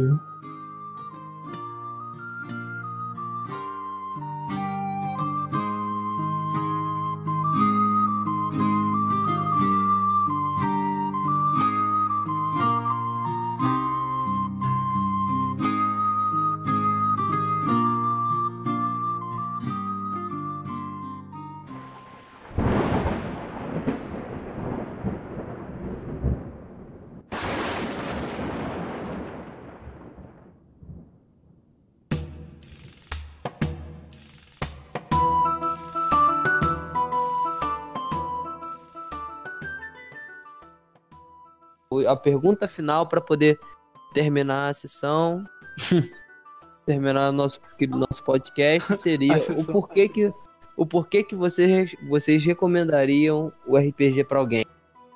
Cara, eu eu recomendaria pela, principalmente pela experiência. Eu sei que por, por ser um jogo que ele não mexe com imagens, ele, que ele é totalmente é, cheio de pessoas, dependendo do seu tempo, dependendo da sua imaginação, nem todo mundo, sabe, vai continuar, vai gostar, vai ficar muito tempo jogando. Mas eu acho que é algo que todo mundo tem que ter a experiência. Todo mundo tem que entender como funciona. É, como eu posso dizer, é uma experiência de vida que qualquer pessoa que gosta de jogos em geral deveria conhecer em algum momento da vida dela. E para quem é o tipo de pessoa que vai emergir naquilo, pessoas que gostam de ler, pessoas que já estão acostumadas a ler vários livros de ficção, que são apaixonadas por fantasia. Eu acho que é uma chance dela poder colocar aqueles sonhos, aquelas, aquelas vontades que ela tem, sabe, numa mesa com amigos. É uma experiência que ela, que ela tem na, na cabeça dela, que ela tem vontade, só que não tem um outro meio que ela possa colocar assim, no papel com outras pessoas. E o RPG vai trazer aquilo para ela. É uma experiência que, para muito tipo de pessoa, vai, ela vai levar pro resto da vida. Mesmo pro tipo de pessoa que talvez ela não seja tão cativante, ela ainda assim vai ser uma boa experiência. Então, eu recomendo para todo tipo de pessoa. Boa. E o Baltazar? Por que eu recomendaria o RPG para alguém, cara? Eu não sei. É... Hoje em dia as pessoas querem recompensas imediatas em tudo. Entendeu? Então fica muito difícil uh, elas perderem, entre aspas, perderem seu tempo para poder estar tá, tá tentando algo novo que vai exigir delas. Mas se você tiver com as pessoas certas, se você tiver com a experiência certa, se você tiver aberto aquilo, é muito recompensador. A RPG é muito recompensador. Tanto para jogadores quanto para o mestre. Porque eu, eu amo jogar RPG. É, desde que me foi apresentado, é algo que de tempos em tempos eu jogo, eu paro, eu jogo, eu paro. E não sai de mim, eu tô sempre pensando em RPG. Assim, eu joguei RPG depois de ver o primeiro Senhor dos Anéis. Quando eu vi o Senhor dos Anéis, eu falei, nossa, olha só, que maneiro. Aí eu joguei RPG e vi de novo. Eu falei, caraca, olha como essas coisas se encaixam. E meu mundo de imaginação mudou completamente. Então, se você gosta de imaginar coisas, se você tem ideologias, se você quer viver um personagem e não tem como ser ator, não tem como ser atriz, né, não tem nenhuma disso, uh, o RPG é o lugar para você, porque eu me divirto muito jogando, eu me divirto muito criando e eu me divirto muito mestrando. Então, o mais importante para mim do RPG é a diversão. Se não for divertido, eu nem quero saber, nem, nem chego perto. Entendeu? E tu, Lucas? É, bom, eu indico RPG simplesmente pela incógnita que é você começar cada partida. É, é muito emocionante é, a forma que nós se sentimos como a gente, como o próprio PR disse, quando nós imergimos, né, naquilo, quando nós nos permitimos imergir nessa experiência, a emoção de tristeza, as emoções que nós sentimos, que os nossos personagens sentiriam, entendeu? Quando nós temos um vínculo muito forte com aquilo. Porque isso é, nos faz é, dar valor àquilo. Eu acho, eu acho muito bacana é, essa relação que a gente desenvolve intimamente com o RPG e a experiência de você começar sem saber onde você vai acabar. Isso eu, eu acho muito, muito bacana no RPG. Porque a gente, por exemplo, já aconteceu de acontecer. A gente planejando não sei quantas vezes fora mesmo, né? Da mesa, só a galera do grupo conversando, organizando. Só os jogadores, aquela panelinha. É, tem que ter a panela, né? Tem que ter. E no fim das contas, o mestre e a mestra apontar uma coisa, a gente, caraca, não esperava por essa. Como nós vamos fazer para poder resolver isso? Eu acho muito bacana essa, essa incógnita, esse desafio constante quando seu mestre é bom, claro. Você poder jogar RPG, você poder seguir em frente. Eu acho que é bacana. E você evolui até como pessoa. Por exemplo, o Jefferson deu o exemplo dele de que ele era muito muito introvertido, ele passou a ser mais extrovertido com as pessoas. Eu, no meu caso, eu não sabia explanar muito bem as minhas ideias. Eu tinha ideias, só que eu não conseguia. É, é, tinha medo contar e as pessoas me rejeitarem por algum motivo, entendeu? E o RPG me ajudou muito com isso. E é por isso que eu indicaria RPG.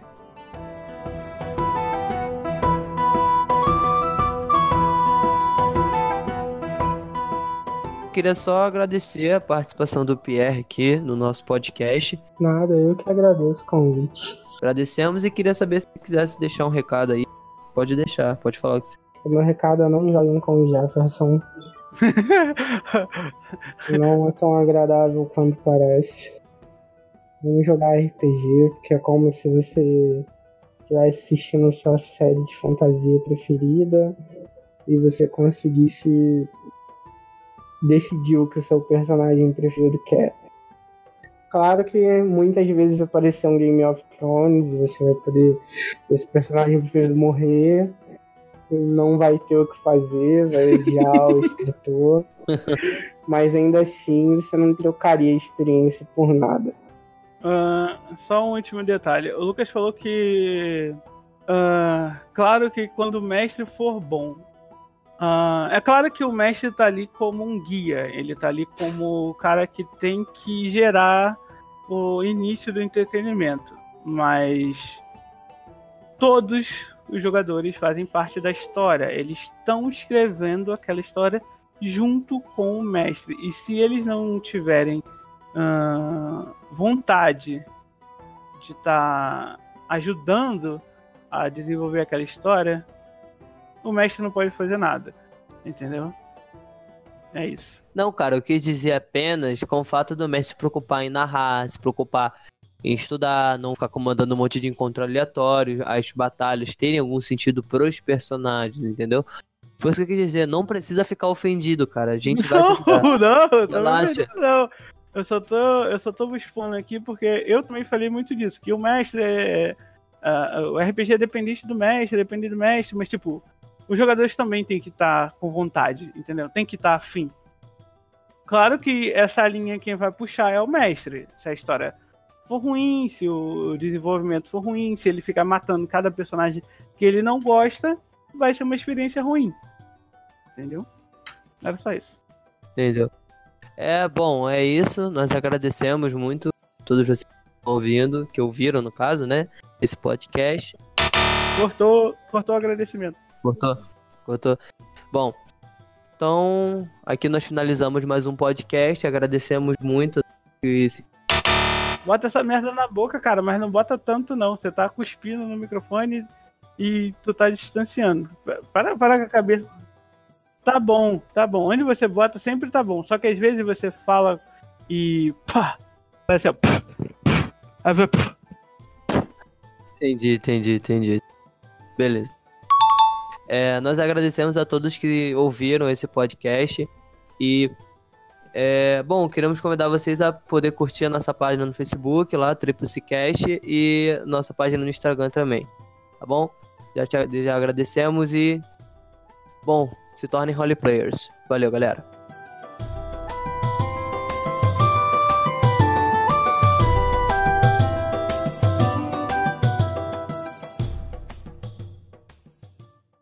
Tríplice Cast. um oferecimento Tríplice Force.